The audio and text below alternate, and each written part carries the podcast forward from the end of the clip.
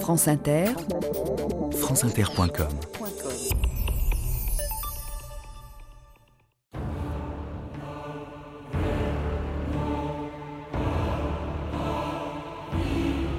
La vertu d'humanité est un noble enthousiasme qui se tourmente des peines des autres et du besoin de les soulager. Diderot, l'encyclopédie.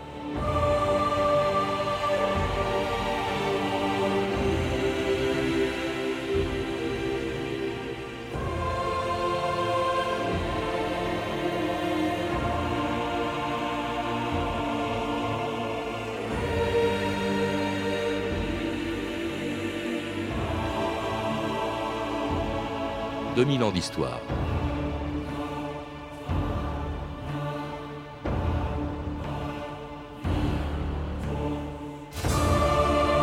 L'histoire de l'humanitaire est aussi vieille que la compassion qui, depuis les hospitaliers du Moyen Âge jusqu'aux médecins sans frontières d'aujourd'hui, a poussé les hommes à venir en aide à toutes les victimes des guerres, des catastrophes naturelles ou de la misère. C'est l'aumône qu'impose l'islam aux musulmans, Saint François d'Assise guérissant les lépreux, Saint Vincent de Paul ramassant les enfants perdus, ou Sœur Emmanuel dans les faubourgs du Caire. Pendant des siècles, l'humanitaire est resté presque toujours l'affaire des religions, jusqu'à ce qu'en 1863, Henri Dunant crée la Croix-Rouge, la matrice de toutes ces ONG que l'on voit partout dans le monde dès qu'un conflit, une famine ou une catastrophe naturelle nécessite leur intervention.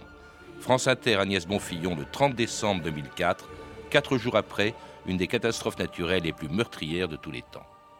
Mobilisation sans précédent pour aider l'Asie du Sud-Est touchée par un raz-de-marée, mobilisation de la communauté internationale, des associations, des ONG.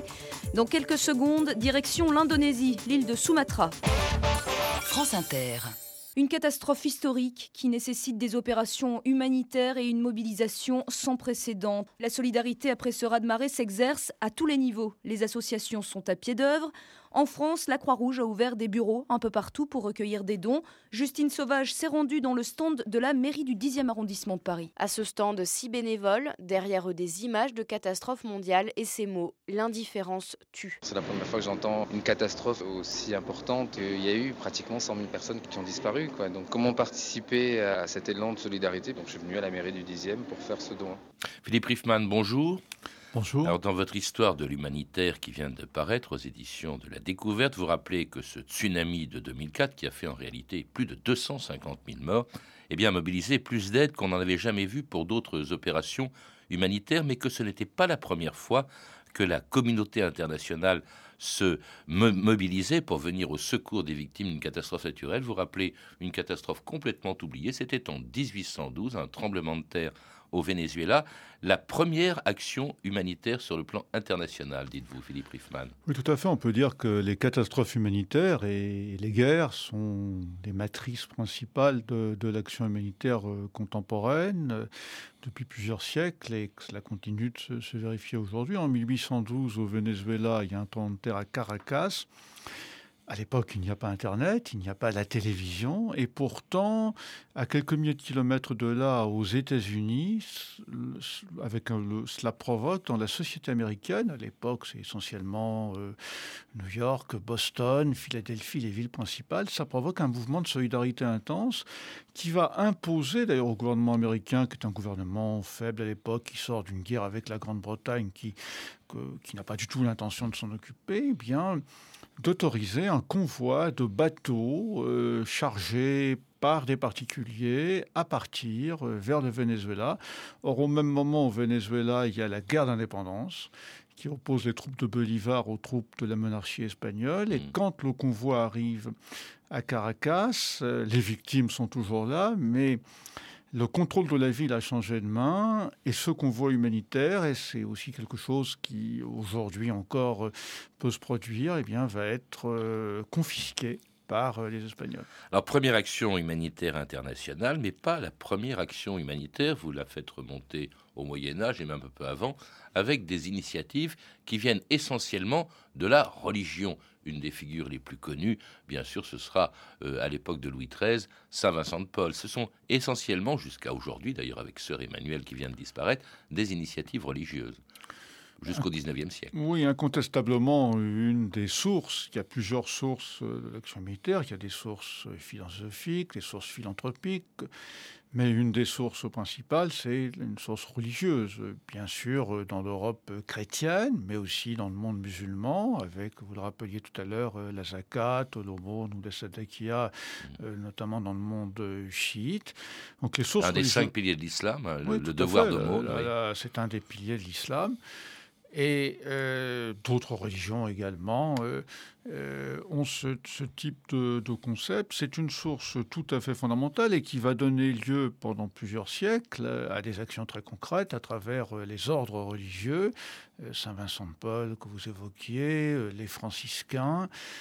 Et par conséquent, ces, ces, ordres religieux vont assurer une assistance, notamment aux plus démunis, aux malades. Et Aujourd'hui encore, ça explique au, moins euh, pour partie l'importance d'ONG confessionnelles aujourd'hui. Mmh. Mais toujours au service d'une cause, d'une idéologie, d'une religion, justement, on vient de le dire, ou d'un État, jusqu'à l'apparition de la première organisation humanitaire internationale qu'un philanthrope suisse, impressionné par le carnage de la bataille de Solferino en 1859, avait proposé à Napoléon III. Monsieur Henri Dunant. Voilà l'homme à la Croix-Rouge.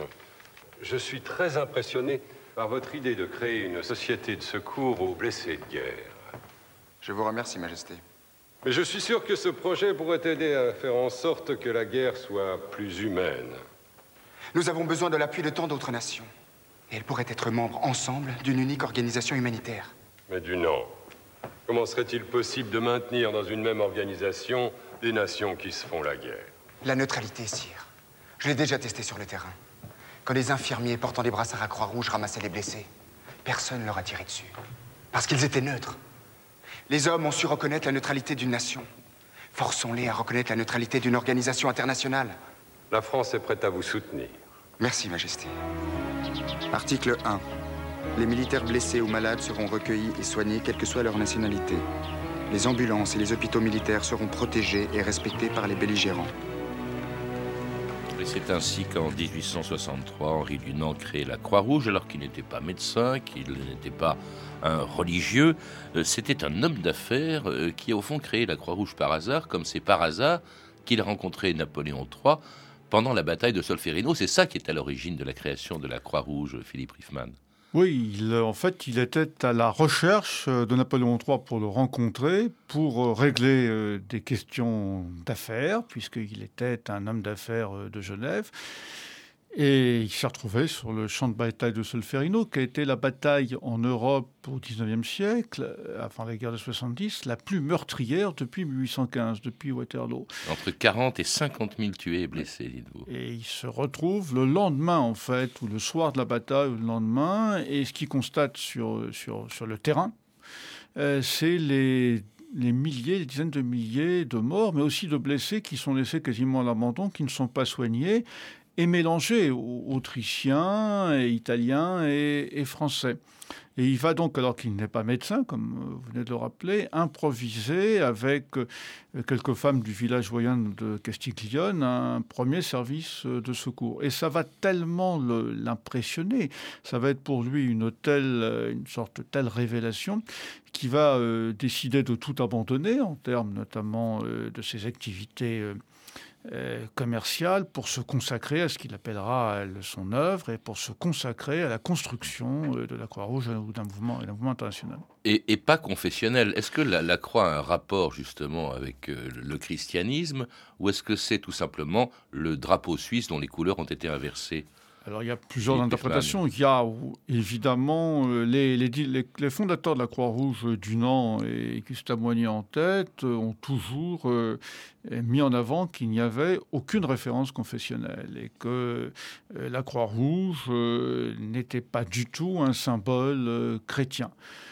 Ah, il faut peut-être démêler le conscient de l'inconscient. Euh, ce sont tout de même des, gens qui appartiennent à la bonne bourgeoisie protestante de Genève. Euh, ils, vont, ils vont au temple. Donc la croix, c'est tout de même quelque chose pour eux d'important. Mais en tout cas, ils ne s'inscrivent pas du tout dans un univers euh, confessionnel. Néanmoins, au, fil du temps au XIXe siècle, cette euh, ça sera contesté, ça donnera lieu notamment à la naissance du Croissant Rouge. Alors avec euh, la Croix-Rouge, il invente aussi les principes qui seront ceux de tout l'humanitaire euh, moderne depuis la neutralité, on l'a entendu, l'indépendance vis-à-vis des États, ce qui permet précisément à la Croix-Rouge d'intervenir et d'aider les victimes, quelle que soit leur religion, leur nationalité.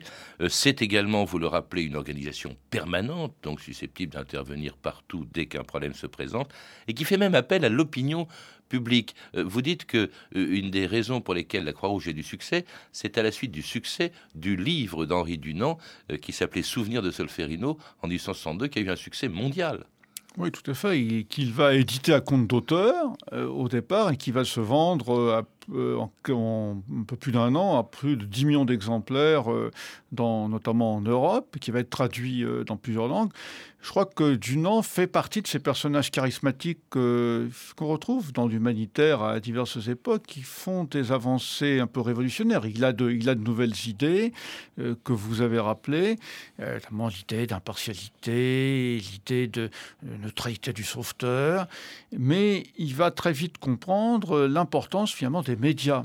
Et c'est quelque chose dans l'humanitaire qui reste aujourd'hui encore euh, tout à fait euh, important. C'est le lien entre l'humanitaire et les médias, particulièrement pour rechercher le soutien des opinions, le soutien euh, des sociétés finalement contre les gouvernements ou pour imposer au gouvernement euh, un certain nombre de choses. Et à rester pratiquement, à garder pratiquement pendant plus d'un siècle le monopole de la, pendant à peu près un siècle, le, monopole au fond de, de l'aide euh, humanitaire. Euh, il, y a, il, y a, très peu de, concurrence. Il y a, vous appelez Secours Rouge qui a été créé par, par l'URSS, mais on va, voir la Croix Rouge précisément d'ailleurs en Russie au moment des grandes famines. On la verra dans tous les conflits. Et puis jusqu'à la deuxième guerre mondiale pendant laquelle son action en faveur des prisonniers et des déportés a été très critiquée lorsque, par exemple, elle accueillait des prisonniers français libérés à Paris en 1941. Nous venons d'installer notre micro au centre d'accueil de la Croix-Rouge à la gare de l'Est. 100 000 prisonniers libérés reviennent en France et ce soir même, un train arrive que nous sommes venus accueillir. Les tables sont prêtes, recouvertes d'assiettes et de cuillères, et tout va aller très bien pour les gars que nous voyons maintenant arriver qui débouchent par la porte, et déjà ils s'installent sur les tables. Je veux vous souhaiter la bienvenue ici de la part de la Croix-Rouge. Nous savons que vous avez souffert là-bas. Nous voudrions vous gâter davantage, mais le peu que ces dames vous offrent, elles l'offrent de tout leur cœur. Alors, encore une fois, au nom de toutes ces dames de la Croix-Rouge, je vous souhaite la meilleure bienvenue à Paris.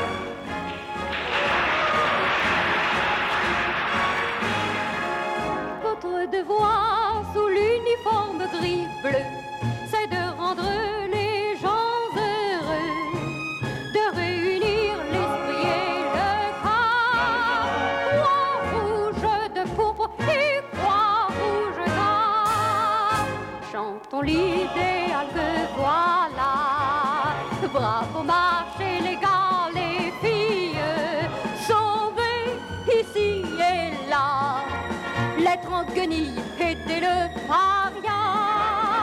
Bravo, Henri Dunant, que ton nom brille sous le firmament. Et c'était une chanson des années 60, à l'époque où la Croix-Rouge n'avait déjà plus le monopole de l'action humanitaire. Une Croix-Rouge très critiquée pour son action pendant la guerre, Philippe Riffman, en faveur des prisonniers, en faveur des déportés. Pour quelles raisons enfin pas en faveur des prisonniers, mais justement euh, critiquée parce que elle, elle, n'a pas dénoncé, alors qu'elle avait les informations, euh, le, génocide qui était en train de se commettre, aussi bien que l'ensemble des exactions euh, massives.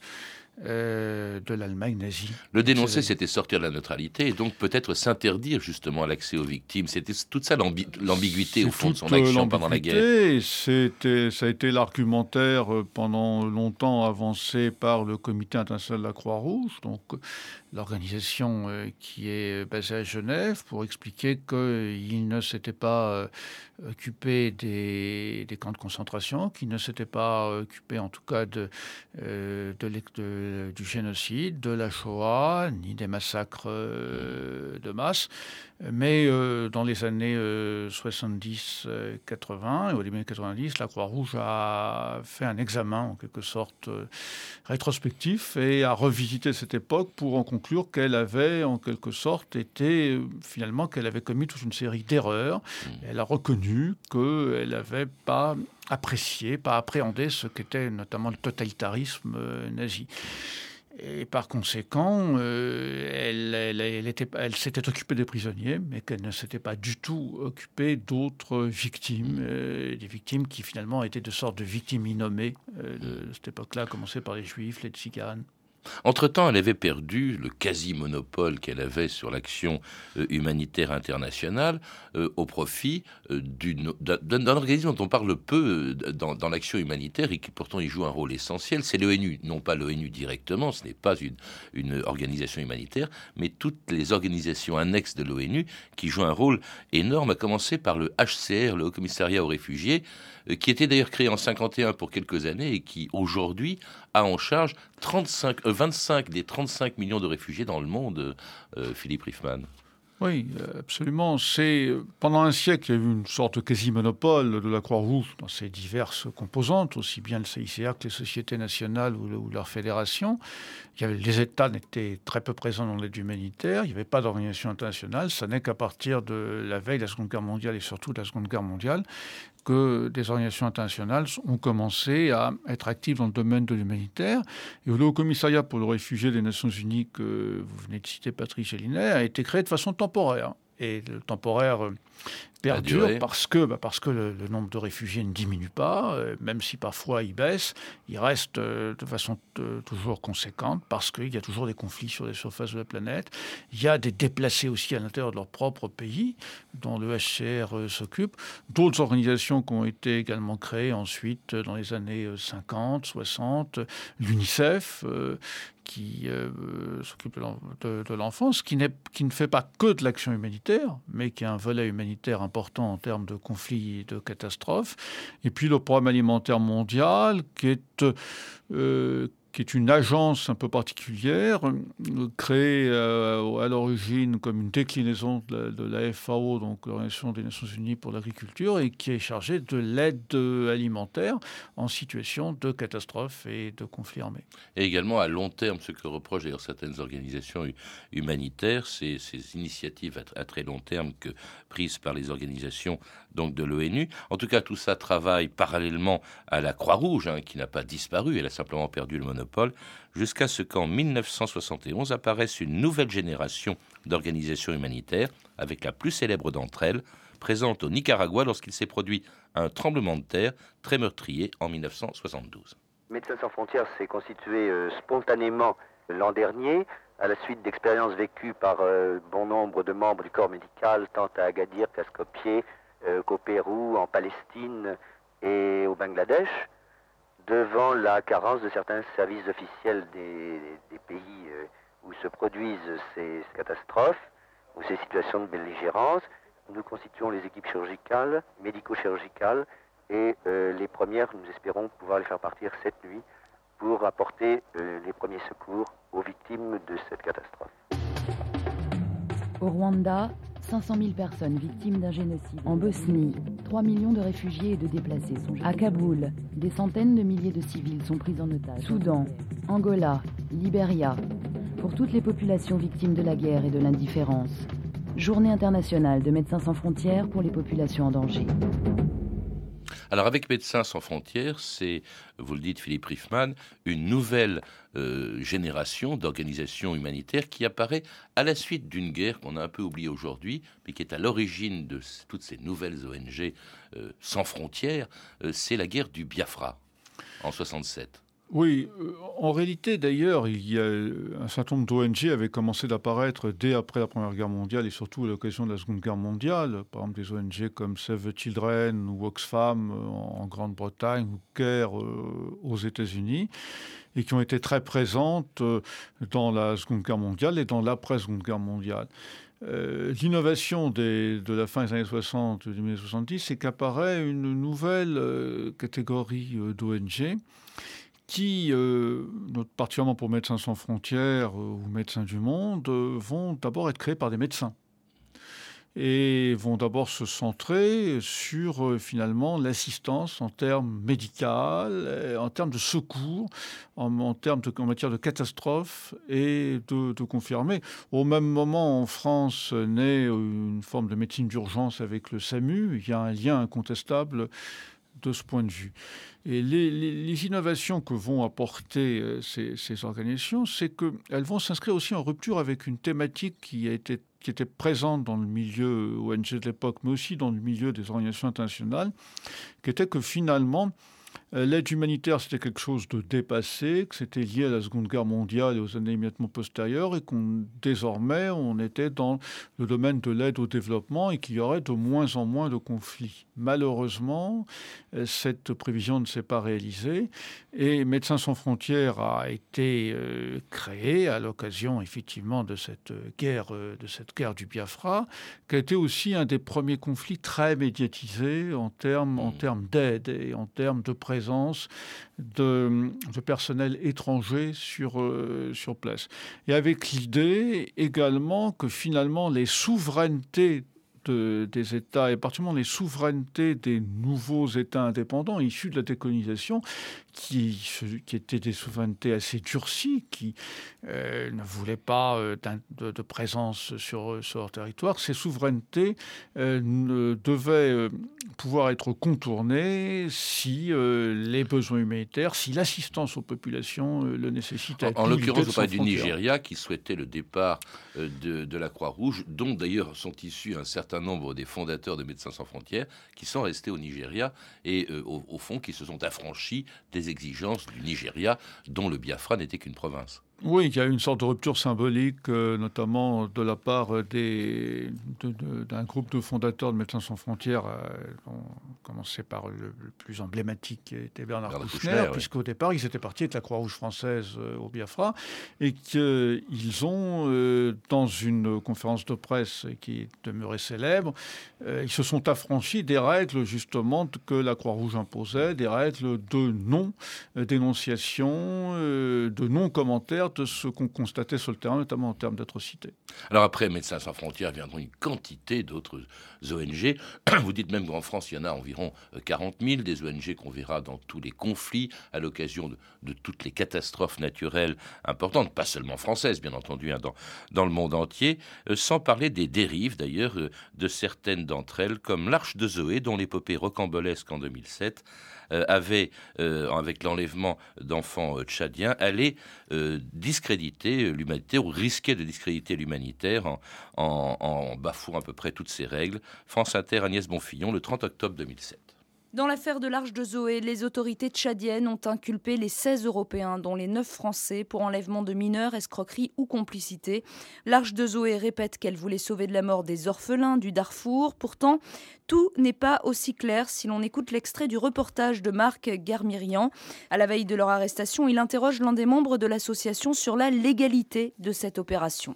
Vous asseyez sur toutes les règles internationales. Pourquoi Pourquoi Quelles règles? c'est pas parce que les autres sont frileux, c'est pas parce que les autres ne font rien et laissent mourir des gens qui suivent les règles. Vous avez sorti des enfants illégalement d'un pays, pour commencer Pas du tout. On les a pas sortis du pays, on nous les a amenés. Quoi qu'il en soit, c'est une entreprise aberrante menée par des pieds nickelés de l'humanitaire. Le président de l'UNICEF France ne décolère pas. Jacques Inzi a insisté pour qu'il n'y ait aucun amalgame. Le problème, c'était voir comment cette action de gens qui sont complètement euh, marginaux, fous furieux, comment euh, cette association ne jetait pas l'opprobre sur l'activité de toutes les ONG. Dans la revue euh, humanitaire, Philippe Riffman, la revue de Médecins du Monde, vous parlez longuement de cette affaire de l'Arche de Zoé, vous parlez même de populisme humanitaire. Oui, on peut incontestablement estimer qu'on est là dans une forme de dérive, qui est une dérive de style populiste, comme il y a du populisme en matière euh, politique, avec euh, des thématiques que on a entendu d'ailleurs, on s'affranchit toutes les règles, Alors que les, organisations humanitaires, aussi bien ONG, Croix-Rouge que Agence des Nations Unies, ne s'affranchissent pas toutes les règles. Elles, elles, respectent toute une série de principes, de normes, mais aussi de, lois euh, internationales et de lois euh, des États. Et puis on met en avant finalement les, un petit peu les petits contre les gros, en supposant que les grandes organisations finalement sont figées, sont sclérosées, et que simplement l'engagement ou l'idée de vouloir euh, faire le bien et se mettre au service d'une cause permettrait de s'affranchir Alors vous dites qu'en même temps, si cette affaire a eu quelque chose de salutaire, c'est peut-être de montrer la nécessité d'une redéfinition un petit peu de, l'humanitaire. C'est quoi l'humanitaire de, demain? Vous, évoquez par exemple euh, une gouvernance mondiale de l'humanitaire euh, et même un humanitaire d'État. Est-ce que c'est pas en contradiction avec justement l'apparition de l'humanitaire d'Henri Dunant et même d'ailleurs de, de, MSF et, et du sans-frontiérisme L'humanitaire d'État, il existe euh, maintenant euh, depuis, euh, d'ailleurs il existe depuis longtemps, mais il a, repris de, fortes couleurs depuis les années 90. il, n'est pas illégitime pour des États de vouloir mener une action humanitaire, même si celle-ci n'est pas dans les mêmes cadres et obligatoirement au nom des mêmes principes que ceux des ONG, parce qu'il y a toujours une dimension politique dans, dans l'humanitaire d'État. Et ce qui fait quand même une des caractéristiques de l'humanitaire aujourd'hui, une caractéristique sur le long terme, c'est que s'il n'y avait pas d'humanitaire non gouvernemental à travers la Croix-Rouge et les ONG, il est probable qu'il y aurait quelque chose qui s'appellerait de l'humanitaire, mais qui n'aurait pas les mêmes contours, euh, ni la même diffusion, ni euh, la même importance. Alors que, dire quant au, à ce que pourrait être l'humanitaire demain? Mais d'abord, il va probablement être affronté à toute une série de défis euh, malheureusement, euh, les catastrophes naturelles dans un monde urbanisé, de plus en plus peuplé, de plus en plus urbanisé, avec des mégapoles, où souvent des quartiers comme les, bidonvilles sont installés dans des endroits dangereux. si une catastrophe naturelle se produit, ça risque d'avoir des conséquences considérables. Les conflits armés, il y en a tout, tout, tout toujours sur la surface de la planète. Et euh, l'humanitaire aujourd'hui, euh, il doit aussi probablement être de plus en plus planétarisé, avec une montée aussi des, bah, finalement, d'humanitaire du Sud, l'humanitaire des pays émergents, l'humanitaire du Sud, et pas uniquement un humanitaire euh, venant par exemple de pays européens. Merci Philippe Riffman. Pour en savoir plus, je recommande la lecture de votre livre Une histoire de l'humanitaire qui a été publié à la découverte dans la collection Repère. Vous êtes également l'auteur dans la même collection d'un livre consacré aux ONG. À lire également un livre plus ancien, L'aventure humanitaire de Jean-Christophe Ruffin, publié chez Gallimard Découverte. Et puis la revue que je citais, Humanitaire, numéro 18, édité par Médecins du Monde au printemps 2008 et consacré justement à cette affaire de l'Arche de Zoé. Vous avez pu entendre un extrait du téléfilm Henri Dunant, du Rouge sur la Croix, de Dominique Autenin-Girard. Vous pouvez retrouver toutes ces références par téléphone au 32 30, 34 centimes la minute ou sur le site franceinter.com. C'était 2000 ans d'histoire, la technique Renan Mahé et Vincent Godard, documentation et archivina Emmanuel Fournier, Clarisse Le Gardien et Franck Olivard, une réalisation de Anne Kobilac.